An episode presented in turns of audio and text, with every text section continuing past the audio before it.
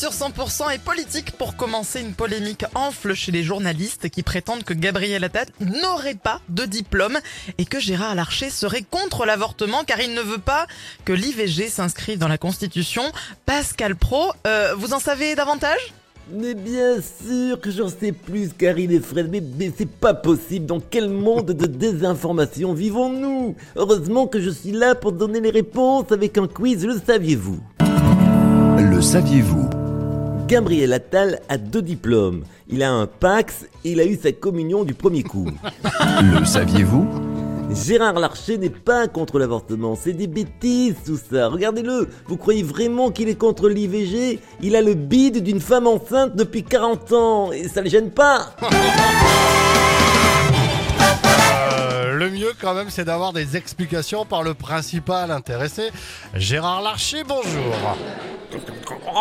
La saucisse, hum, la saucisse, le pâté, hum, encore de la saucisse, hum, le jambon, hum, le jambon, encore de la saucisse. Hum, excusez-moi, excusez-moi, pardon, monsieur Larcher, on vous dérange? Euh, Vous êtes où là? Au, petit-déj, à, à la cantine du Sénat. Hein. Euh, garçon, s'il vous plaît, amenez-moi la choucroute, le cassoulet, le porcelet, le pot-au-feu, la daube et la tête de veau en même temps. Et il faut que je parte, il me reste plus qu'une demi-heure pour tout finir. Vous êtes gentil, merci. Hum. Et, et tant, tant que vous y êtes, ramenez-moi aussi de la saucisse pour le petit creux de 10 heures. Hein Elle est trop bonne, la saucisse. Hum. Allez-y, je vous y écoute. Ah bah, ah bah merci, euh, monsieur Larcher. Euh, vous ne voulez pas que l'IVG entre dans la Constitution alors que vous étiez jusqu'alors un fervent défenseur de, de cette loi. Pourquoi Oui. aujourd'hui vous êtes contre l'avortement? Bah, pas du tout. Les gens ont confondu. C'est pas l'avortement que je veux abroger, c'est l'IVG. Oui, interdiction volontaire de se goinfrer. Ah, Excusez-moi, il y a Julio Iglesias qui vient d'arriver avec 30 kilos de charcuterie. Oh, ouh, il y a de la saucisse. Viens, Julio, viens, viens. Je te dirai des mots, des mots d'amour superbes. Et toi, tu mangeras ma chipolata.